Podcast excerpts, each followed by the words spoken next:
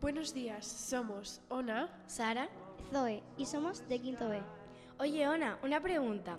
¿Por qué el 30 de enero es el Día de la Paz? Buena pregunta, Sara. Justo hoy vamos a hablar de eso. Pues mira, Sara, el 30 de enero es el Día de la Paz porque ese día Mahatma Gandhi sufrió un asesinato a tiros por un integrista hindú. Esta jornada se celebra desde 1964 y está reconocida por la ONU desde 1993.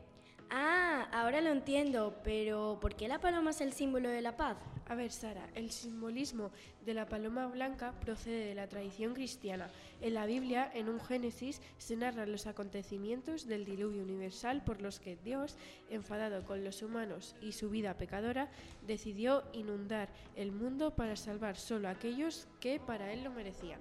Según el texto, Noé fue avisado y construyó un arca en el que se salvaron su familia y una pareja de cada animal.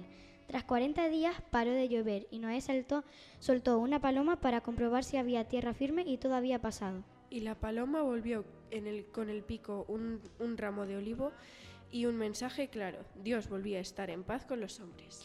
¡Wow! Muchas gracias, chicas. Me han ayudado un montón.